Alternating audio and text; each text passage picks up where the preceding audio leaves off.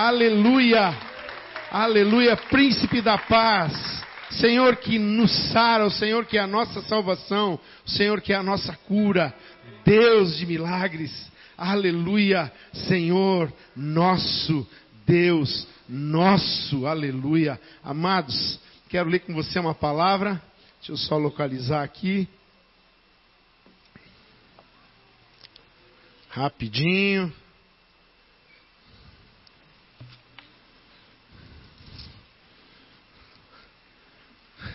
A Bíblia ainda está meia nova. Aleluia. Você pode se sentar. O texto está lá em Abacuque capítulo 3, versículo 17, que diz assim: Ainda que a figueira não floresça, nem haja fruto na videira, ainda que a colheita da oliveira decepcione, e os campos não produzam mantimento, Ainda que as ovelhas desapareçam do aprisco e nos currais, não haja mais gado. Mesmo assim, eu me alegro no Senhor e exulto no Deus da minha salvação. O Senhor Deus é a minha fortaleza, Ele dá aos meus pés a ligeireza das corças e me faz andar nas minhas alturas. Há uma versão que diz e me faz andar altaneiramente. Aleluia! Louvado seja o Senhor nosso Deus, bendito Senhor de nosso refúgio, nossa salvação. Aleluia! Amados, diante dessa crise que a gente vive, onde há todo tipo de informação, há todo tipo de notícias, há todo tipo de coisa acontecendo e às vezes a gente nem sabe em qual acreditar. A gente vê um espírito de confusão agindo, e eu nem quero discutir aqui com você quem está certo, se é a direita, se é a esquerda, se é o centro, se é. Eu quero dizer para você que certo está o Senhor, e o justo viverá da fé. E o que eu, que eu quero conversar com você hoje é exatamente isso: a fé e a confissão. Fé e a confissão certa, bíblica. Aleluia para que não haja confusão em nossos corações. Nós temos recebido muitas informações e muitas coisas têm enchido o nosso coração. Há muitas informações no nosso coração. E nosso coração vai se enchendo e a gente vai falando o que a gente tem no coração. E eu quero te dizer algo: se você enche teu coração de coisas fúteis, de notícias fúteis, de coisas que não têm valor nenhum, tua vida vai ser fútil.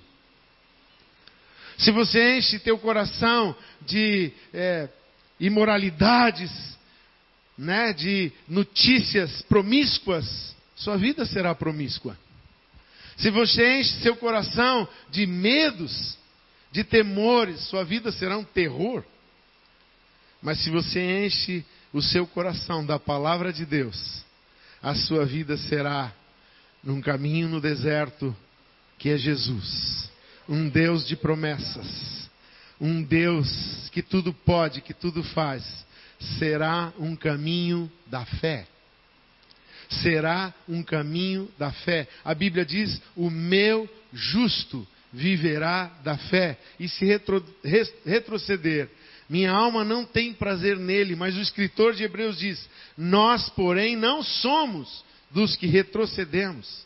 Diga comigo, nós Diga com fé, nós não somos dos que retrocedem. Nós somos da fé. Aleluia. Glória a Deus. Uma definição de fé. Amém. Uma definição de fé maravilhosa está em Hebreus 11, 1 e eu quero ler com você Hebreus 11, 1 e 2. 11, 1 diz: Ora, a fé é a certeza de coisas que se esperam, a convicção de fatos que se não veem. Tudo à nossa volta mostra algo e nós enxergamos aquilo além do que os nossos olhos mortais podem ver, porque olhamos pela fé. E o versículo 2 diz: Pois pela fé os antigos obtiveram bom testemunho. Isso quer dizer que os antigos tiveram uma confissão de fé que condiz, se você for ler o livro de Hebreus, no capítulo 11, você vai ver uma galeria de heróis da fé. Seus atos, suas atitudes, o que eles fizeram e a maneira com que eles venceram. E muitos deles não venceram, mas muitos deles se entregaram a ser mártires, como o apóstolo Paulo entregou a vida como libação, assim como Pedro diz a história, que ele diz: tudo bem, eu não vou negar a minha fé. Ele disse, então você vai morrer. Ele disse, então, tudo bem, você vai ser crucificado. Ele disse, mas me crucifiquem de ponta cabeça, de cabeça para baixo, porque o meu Senhor foi crucificado e eu não sou digno de morrer como ele. Mas eles foram heróis da fé, porque eles venceram o maligno. Apocalipse capítulo 12, versículo 11, a primeira parte diz assim: Eles o venceram por causa do sangue do Cordeiro e por causa da palavra do testemunho que deram. Olha a importância da fé e da palavra que sai dos lábios de quem tem fé. Tem que combinar. Uma definição assim nossa de fé, nossa maneira de é, falar sobre fé. Fé é igual crer no coração e expressar seu testemunho, sua confissão com a boca, com seus lábios. Fé é falar com a boca o que o coração crê. Fé independe de ser, de ver, de sentir. É crer, é confiar na promessa de Deus. Fé é crer profundamente que Deus é quem Ele diz que Ele é. Essa foi uma das provas do povo de Israel, quando Moisés veio e falou, né, Deus me enviou. Eles disseram, como é o nome dele? Ele disse, o grande eu sou. Ele é, simplesmente é. E o que ele é, é suficiente. Um dos nomes dele é El Shaddai, Deus mais que suficiente. Outro nome que Abraão deu quando confessou ele foi Jeová Jiré, Deus de toda provisão. Amados, Deus não mudou. Jesus é o mesmo hoje que foi ontem e o será eternamente. Ele não era pior ontem, ficou melhor hoje, vai ser melhor amanhã. Ele é sempre o mesmo. Ele é o mesmo que foi ontem, é hoje e será eternamente o mesmo. Não há mudança em Deus, nem sombra de variação. É isso que o torna confiável. 2 Coríntios 4, 13 e 18. Eu vou ler o 13 e o versículo 18. Olha o que diz o versículo 13: Tendo, porém, o mesmo espírito de fé, tendo, porém, o mesmo espírito de fé, temos que ter esse espírito que Jesus tinha, o mesmo espírito de fé. Como está escrito, eu criei, por isso falei, também nós cremos. E por isso também falamos. Aleluia.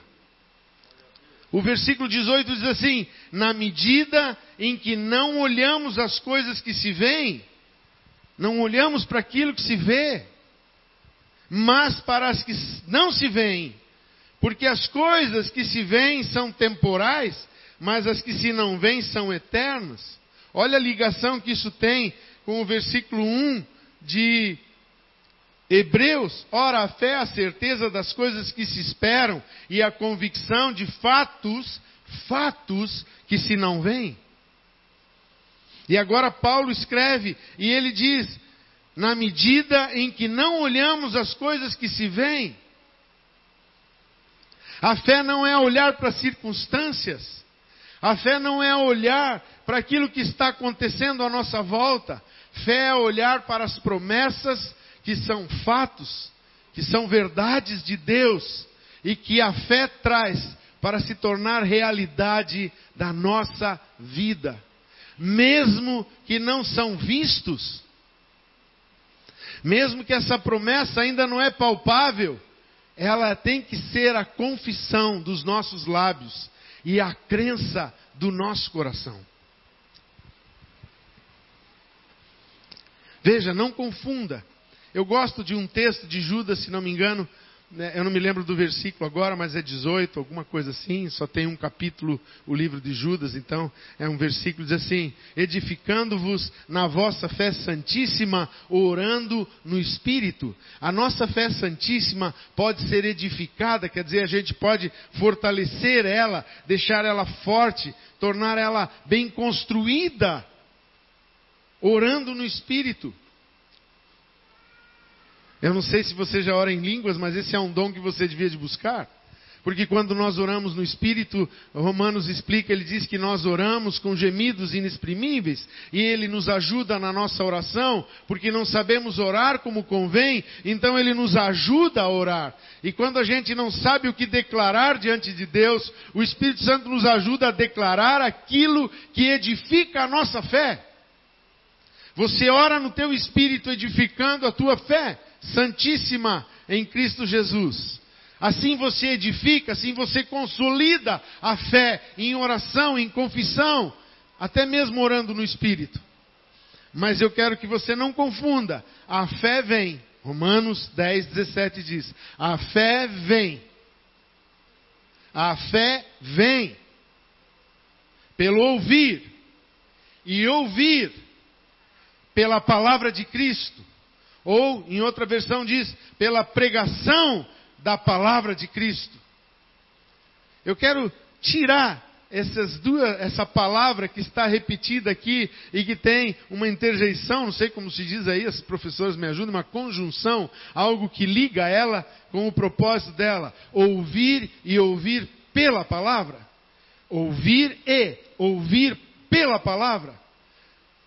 Se nós tirarmos só essa, essas duas palavrinhas com este E que as une, é ouvir e ouvir. A fé vem por ouvir e ouvir. E ouvir e ouvir. E ouvir. Note bem, a palavra diz ouvir. Isso é um presente. É estar sempre ouvindo diariamente. No grego, é um presente contínuo, o verbo grego diz. Veja, não está dizendo assim, ter ouvido um dia a palavra de Deus. Uma vez eu ouvi a respeito da palavra de Cristo. Ah, um tempo eu lembro, mais ou menos, que eu ouvi de Cristo. Não, é ouvir e ouvir. Ouvir e ouvir. Ouvir e ouvir pela palavra de Cristo. É autocontínuo, é diariamente ouvir, é diariamente ouvir e ouvir. Estava ouvindo uma mensagem e a pessoa disse, lembrando daquele texto que diz: Nos últimos dias porei fome e sede pela minha palavra. Fome e sede pela minha palavra. Sabe, o Senhor quer colocar nesses últimos dias fome e sede pela palavra dele nos nossos corações. O Senhor quer colocar fome e sede na sua vida e na minha vida pela palavra dele. Mas eu pergunto: como você pode saber se você está com fome? O que, que uma pessoa que está com fome faz?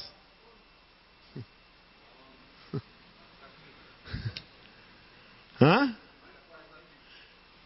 Come. Procura comida. Quer comida. Vai atrás da comida. É isso que o Senhor espera. Que essa fome produza em nós o desejo de ouvir e ouvir pela palavra de Cristo, de comer a palavra, de citar alto a palavra, de confessar alto a palavra. É isso que nós vamos ver esta noite, nesta mensagem. Romanos 10, versículo 8 diz assim: Porém, o que se diz? A palavra está perto de ti, na tua boca, na sua boca e no seu coração. Olha a ligação de novo de coração e confissão, boca e coração. Isto é, a palavra da fé que pregamos. Não é notícias da CNN, não é Globo não é jornal, não é conversas, é a palavra da fé O que vai alimentar a sua vida é a palavra da fé. Não são músicas maravilhosas que a gente ouve. Tem algumas que não dá para ouvir hoje, nos, nos dias de hoje. Mas tem algumas músicas que são bonitas, mas elas não vão produzir fé. Só vão produzir fé se ela for a canção da palavra de Deus. Se não for a palavra de Deus, não vai alimentar a tua fé. Lucas 18, 7 e 8.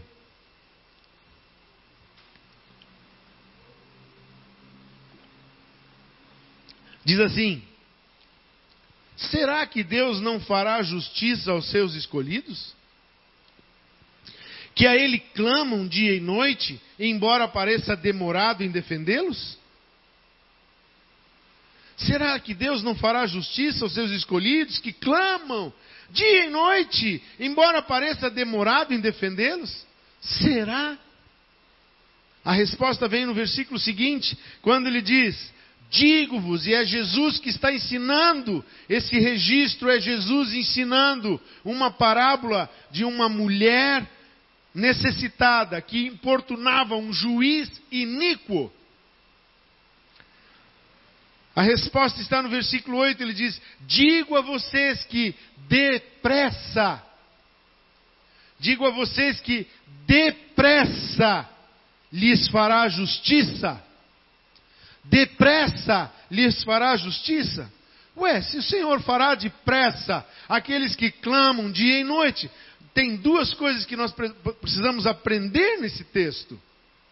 Observe, pessoas que clamam dia e noite, pessoas que têm foco, pessoas que buscam com foco, pessoas que olham para o autor e consumador da fé firmemente, porque a Bíblia diz, olhando firmemente para o autor e consumador da nossa fé.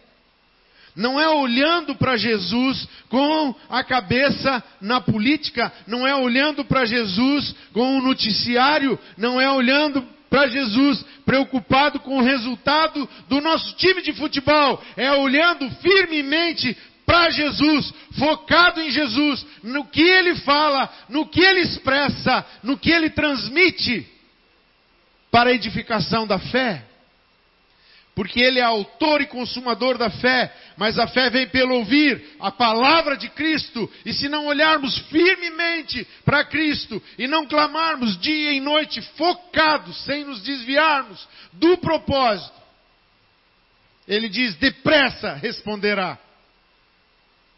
Tem mais uma coisa que podemos aprender aqui, que é a continuidade do versículo 8. Ele diz: Contudo, quando o filho do homem vier, será que ainda encontrará fé sobre a terra? A palavra não pode estar errada, amados. Ela atravessou séculos e gerações e ela permanece. E Jesus disse a respeito dela: os céus e a terra passarão, porém as minhas palavras não hão de passar. Elas não mudam. Jesus disse: Eu sou o mesmo, né? É, o escritor de Hebreus diz: Jesus Cristo é o mesmo, ontem, hoje e o será eternamente. Tiago fala a respeito de Deus, que Ele é um Deus o Pai das luzes, em quem não há mudança nem sombra de variação, eles não mudam. Nós temos que ser transformados, renovados na nossa mente, conforme Romanos 12, 1 e 2. Oferecer o nosso culto racional a Deus, mas renovar a nossa mente em Cristo Jesus. Renovar a nossa mente pela palavra de Deus. É nós que temos que mudar.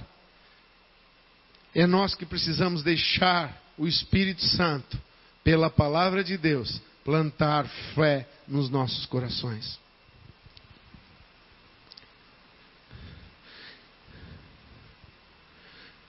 A Bíblia nos ensina mais, Jesus está ensinando sobre fé, e eu fui pegando vários versículos dos ensinamentos de Jesus, e um deles, fé é não duvidar.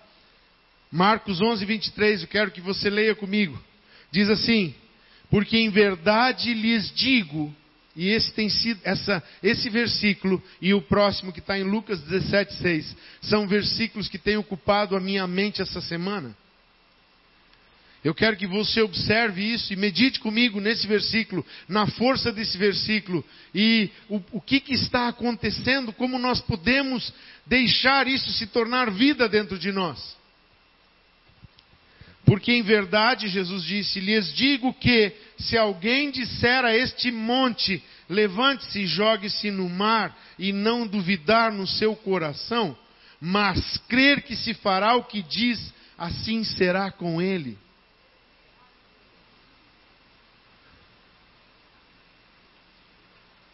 Nós podemos tratar aqui monte quanto a qualquer tribulação que venha à nossa vida, qualquer provação que venha à nossa vida, qualquer inimigo que se levante diante de nós, é um monte que nós podemos declarar com fé, sem duvidar.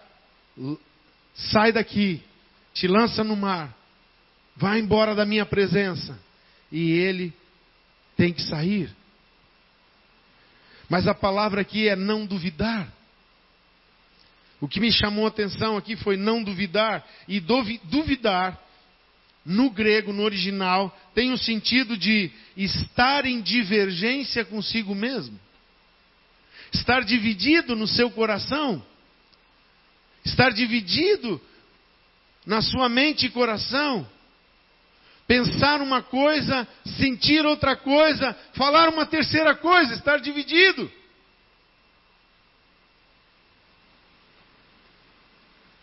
Em divergência consigo mesmo, separado, fazer distinção, discriminar, preferir, tomar partido. Não duvidar, não esteja em divergência consigo mesmo. A fé, ela tem que dominar seu espírito, sua alma e seu corpo.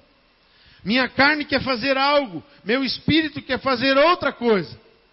Gálatas 5 vai te explicar muito claramente as obras da carne e o fruto do espírito.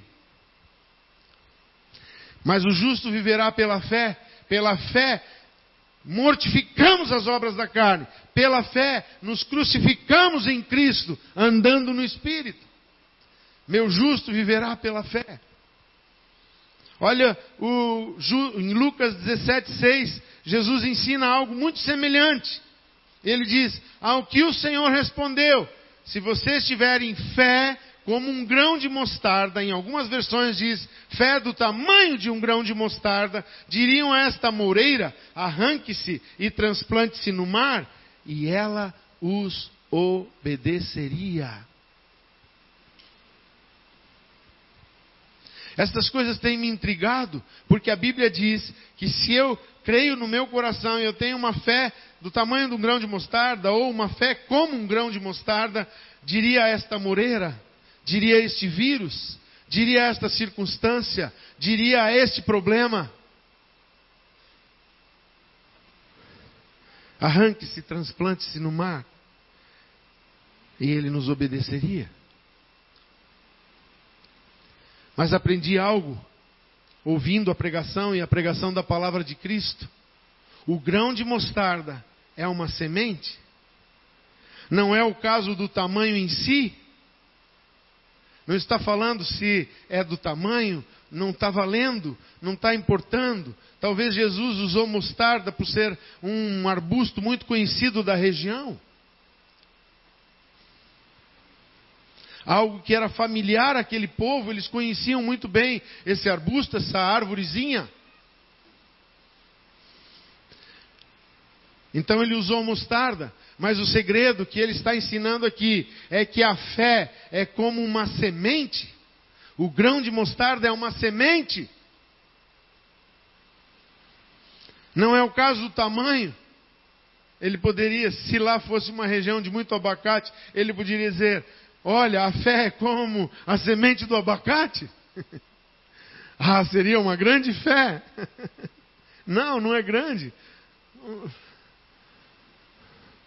eu devo ser, sei lá quantas vezes maior do que um grão de abacate? De uma semente de abacate? Ele poderia dizer a fé do teu tamanho? Ou a fé do tamanho deste monte, você transportaria esta moreira. Não, ele está dizendo: a fé é como uma semente, é como um grão de mostarda. A fé é como uma semente. Sementes devem ser plantadas.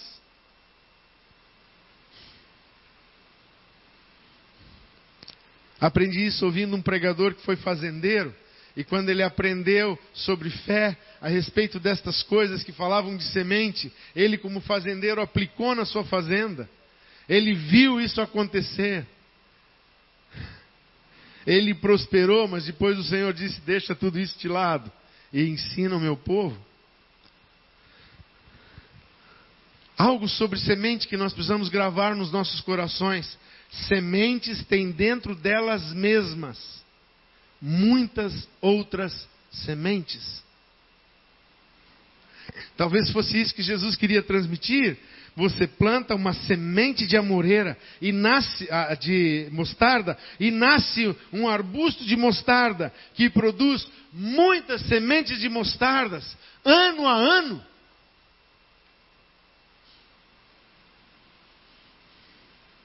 Você planta uma semente de néspera e ela vai produzir uma árvore de nésperas, aquela mecha amarela, conhecida aqui como ameixa, que tem aquelas várias sementes dentro dela.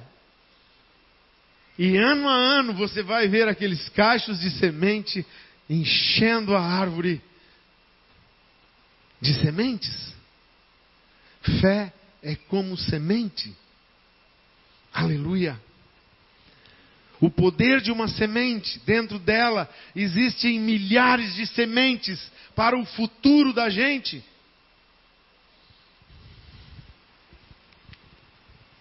Assim, também a fé deve ser plantada, porque na fé que está viva pelas promessas de Deus, tem nas promessas de Deus o sim e o amém em Cristo Jesus. Trará para as nossas vidas muitas colheitas. Quando estamos cheios da fé, plenos da fé, cada vez que nos deparamos com uma situação, a nossa fé está pronta para produzir um fruto, um resultado. Fé produz resultado.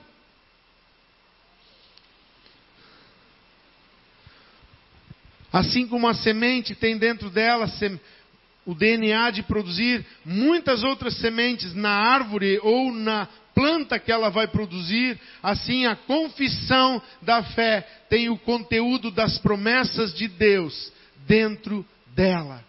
A fé em Deus. Marcos 11, 22 diz: Tende fé em Deus. A fé em Deus tem todas as promessas de Deus contidas dentro dela. Só haverá colheita se houver plantio. Mas o segredo agora é uma pergunta: como plantar fé?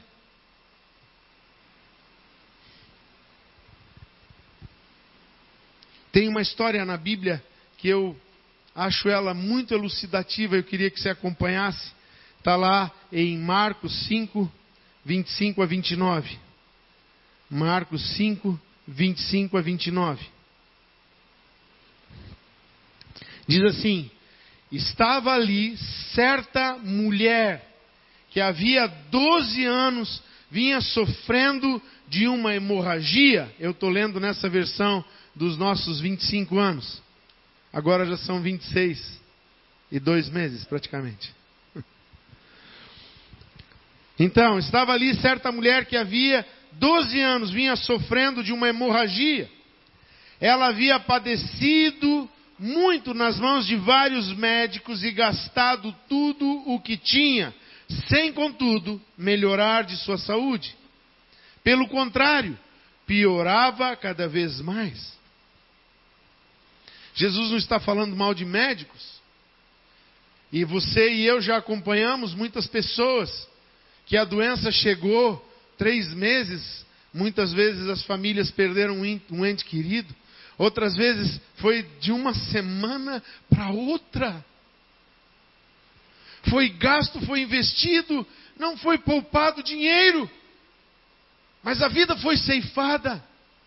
Outras pessoas acompanhamos e elas ficaram meses, até anos lutando. Nós temos a nossa associação na luta contra o câncer, a Blucan. Nós acompanhamos muitas vidas ali. Se despende, se gasta.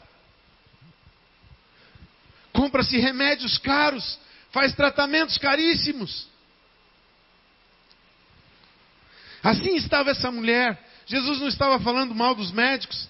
Ele estava dizendo que apesar de os médicos terem lutado com todo o entendimento deles, nada havia melhorado na vida dela. Mas o texto continua. Tendo ouvido a fama de Jesus, a mulher chegou por trás no meio da multidão e tocou na capa dele, porque dizia: Se eu apenas tocar na roupa dele, ficarei curada. Logo a hemorragia se estancou e ela sentiu no corpo que estava curada daquele mal. Eu vejo muita luz aqui para nos ensinar sobre fé.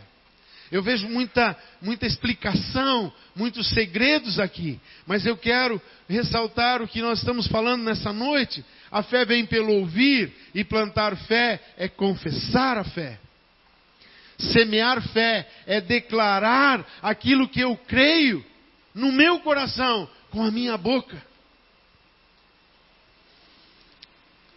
Isso é plantar fé. E essa mulher, ela ouviu tendo ouvido. Ouvir significa receber no coração. Receber no coração.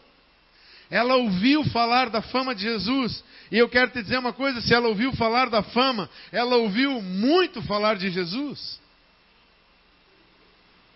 O Senhor coloca no meu coração para dizer para você e para quem está nos assistindo em casa. Essa palavra é para despertar dentro de você e dentro de mim a fé. Porque as notícias muitas vezes trazem, como para essa mulher, uma derrota, uma falta de expectativa, uma falta de sonhos. Roubaram, tiraram o meu chão com essa notícia. E agora que faço? Aí, tendo ouvido falar da fama, Amados, ouvir, ouvir e ouvir pela pregação da palavra de Cristo. Ninguém fica famoso quando se diz assim: Oh, você sabia que ele fez uma coisa? Você pode até dizer assim: Ah, foi uma coisa. Hoje, com a mídia, até pode se espalhar por um tempo. Mas fama mesmo é quando você ouve, num dia, você sabia, ele passou por um lugar, dez leprosos o procuraram e ele curou os dez leprosos. Só um voltou para agradecer, mas ele curou dez. Ele entrou em Jericó e um cego chamado Bartimeu gritou: Cura-me! E ele curou aquele cego. Ele encontrou um outro cego e ele fez lodo no, na terra e botou no olho do cego, mandou se lavar no tanque e aquele cego passou a ver. Ele entrou no tanque Siloé e tinha lá um homem, 38 anos, deitado na sua maca, querendo ser curado para se jogar no tanque e ele não tinha condições porque era paralítico. E Jesus chegou lá e mandou ele levantar, pegar o seu leito e o curou e ele foi para casa. Tinha uma mulher encurvada, 18 anos, e Jesus disse para ela na sinagoga: Levante-se, endireite-se. Ele falou para o homem da mão ressequida: Estenda a mão, e a mão ficou boa. E ela ouvia falar, e ouvia falar da palavra de Cristo. Amado, eu quero te dizer uma coisa: alimente-se de ler as Escrituras e de ouvir pregações que falam o que Jesus fez enquanto esteve nessa terra. É isso que produz fé, a pregação da palavra de Cristo, aquela pregação que diz que Ele é poderoso, que Ele é o Messias, aquela pregação que diz, Ele estava na sinagoga, abriu o livro de Isaías que tinham dado para ele e disse: O Espírito de Deus está sobre mim, eu sou esse Messias. Eu vim para dar vista aos cegos, libertar os cativos. É isso que produz fé, quando nós cremos nesse Cristo, como este Cristo é. Essa é a palavra da fé que pregamos. Oh, aleluia.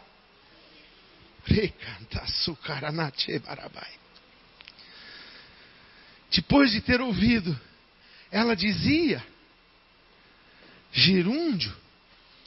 Ficava dizendo sempre, confessava como sua realidade. Tem uma luz para esse contexto não está em Marcos. Quando Mateus escreveu a mesma história, ele escreveu mais abreviada, mas ele colocou na, no relato dele algo que vai trazer muita luz para nós da mesma história.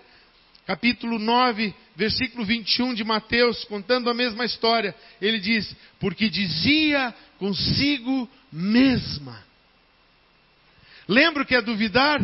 É divergir dentro de si mesmo divergir, divergência consigo mesmo, é duvidar.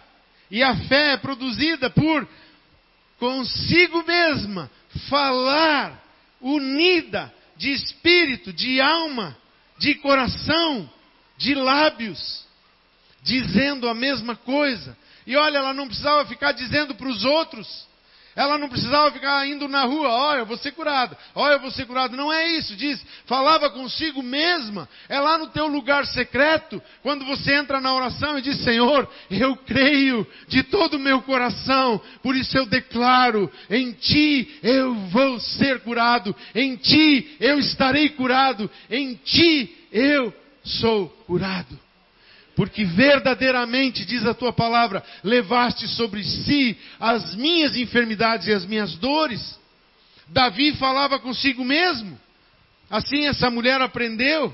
Olha só, Salmo 103, 3, Davi orando, e ele falava consigo mesmo.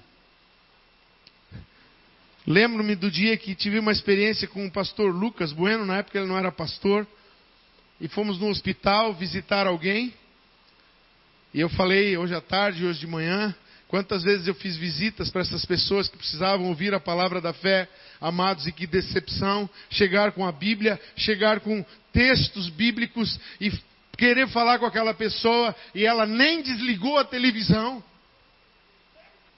O barulho da televisão e ela olhando para nós e olhando para a televisão. Nunca vai ouvir a palavra da fé desse jeito, tem que ser olhando firma, firmemente para o autor e consumador. É hora de desligar a televisão, desligar tudo. Jesus entrou na minha sala. Não era o pastor Haroldo, mas quando o pastor Haroldo entra para falar as palavras de Jesus, Jesus entra com o pastor Haroldo. Quando você entra numa casa para falar a palavra de Deus para as pessoas, Jesus entra com você naquela casa.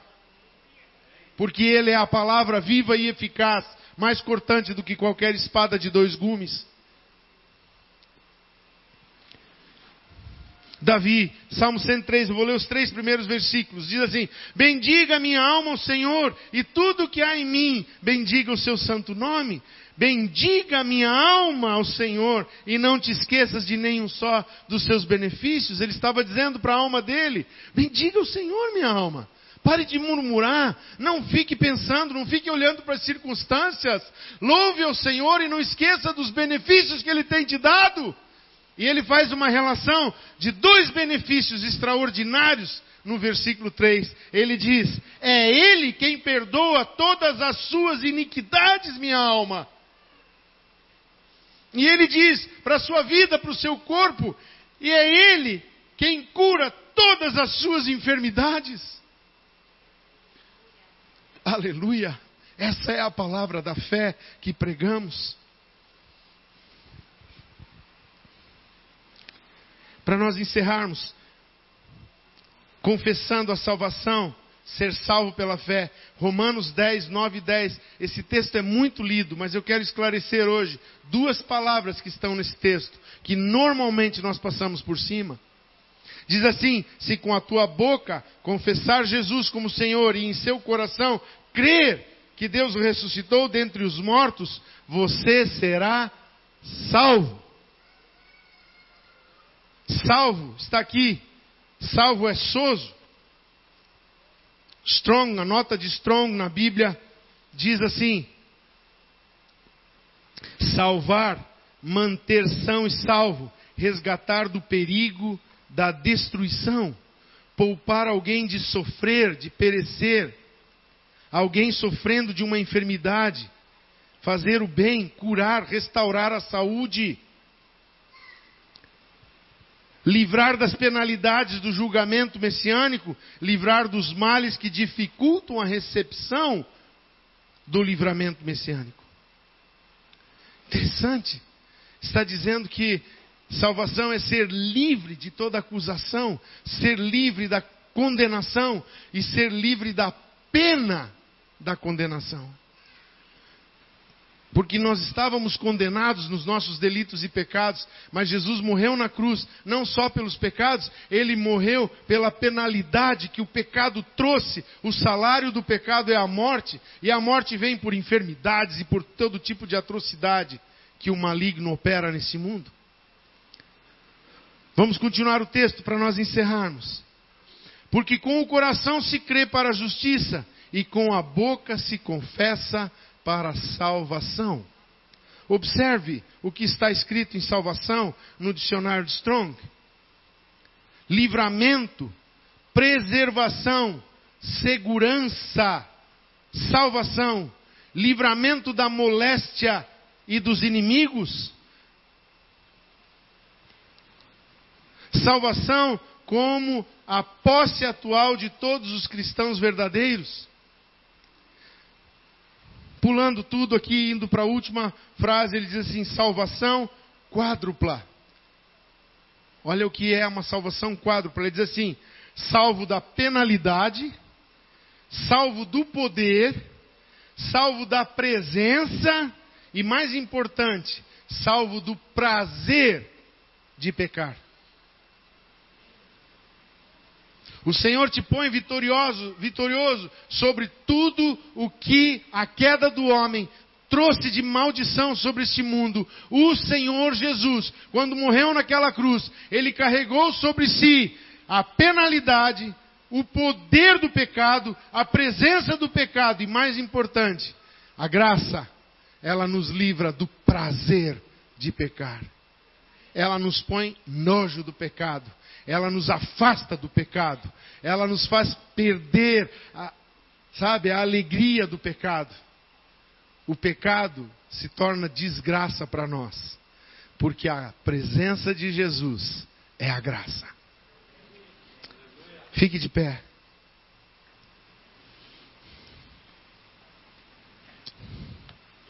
Há vários irmãos, me veio na cabeça aqui o pastor Levi, pastor Link, pastora Tânia, pastor André, pastora Patrícia já estão melhores, pastor Joel e a pastora Soli já estão melhor. Olha todo esse pessoal, Vanderlei e a Regina, nossos funcionários aqui.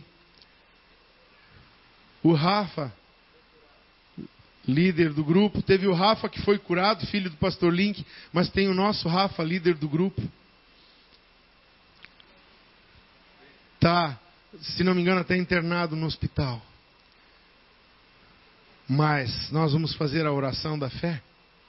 A Bíblia diz: chame os presbíteros, estes façam oração, se possível ungindo com óleo. E a oração da fé, diz a Escritura, levantará o enfermo. Teria tanta coisa para falar nesse assunto, ainda creio que nós vamos falar mais. Posso pregar mais vezes aqui sobre esse assunto. Mas é um assunto que eu vejo que está escasso nos nossos corações. O diabo usou de uma estratégia para nos secar na fé. Nós estamos, estávamos, em nome de Jesus, estávamos tão preocupados com tantas notícias que esquecíamos de comer e alimentar a nossa fé na verdade. É tempo de comer e fortalecer. Eu não posso orar dizendo, Senhor, dá fé para eles. Não, a fé não vem assim. A fé exige que você se esforce, coma, se alimente, ouça e ouça pela pregação da palavra de Cristo. A fé que vai dar resultado na sua vida tem que ser crida no seu coração e confessada com seus lábios. Mas eu creio na palavra de Deus, eu tenho fé na palavra de Deus, e a palavra de Deus diz: Estes sinais acompanharão aos que creem. Em meu nome expulsarão demônios, falarão em outras línguas, pegarão em serpentes, se beberá algum mortífero, não lhes fará dano algum. E imporão as mãos sobre os enfermos, e eles ficarão curados. Alguém pode dizer assim: não, pastor, isso era para a época dos apóstolos. E eu posso dizer para você: não, isso é para os que creem. Ele disse: os que creem, esses sinais seguirão, não aos apóstolos, mas aos que creem no meu nome. Os primeiros a crer foram os apóstolos, sim. Mas observe que não era por ser apóstolo que eles faziam sinais. Porque Pedro e João subiram ao templo e falaram para aquele homem: Oh, porque nós somos apóstolos, levanta-te e anda. Não, eles disseram: Levanta-te e anda em o nome, em o nome de Jesus Cristo de Nazaré.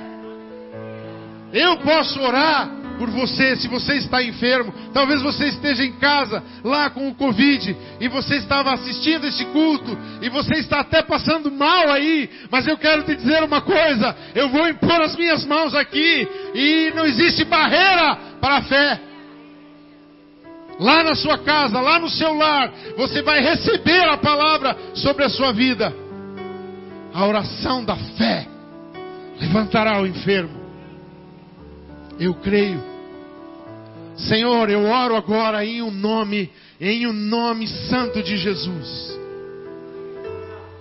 Eu oro no teu nome, Jesus, obedecendo a tua palavra, e os que creem em meu nome, estes sinais seguirão. Eu creio que nesta noite, nesta oração, pessoas que estão assistindo, pessoas que estão presentes, não é Covid, talvez tenha alguma outra enfermidade, no seu corpo hoje veio aqui. Câncer, úlcera no estômago, tumor no seio, miomas, dor na coluna, dor nos pés, dor no joelho, problema nas juntas, artrite, artrose, diabetes em o nome do Senhor Jesus Cristo, eu imponho as minhas mãos. Eu creio nessa palavra. E eu declaro agora: ser curado.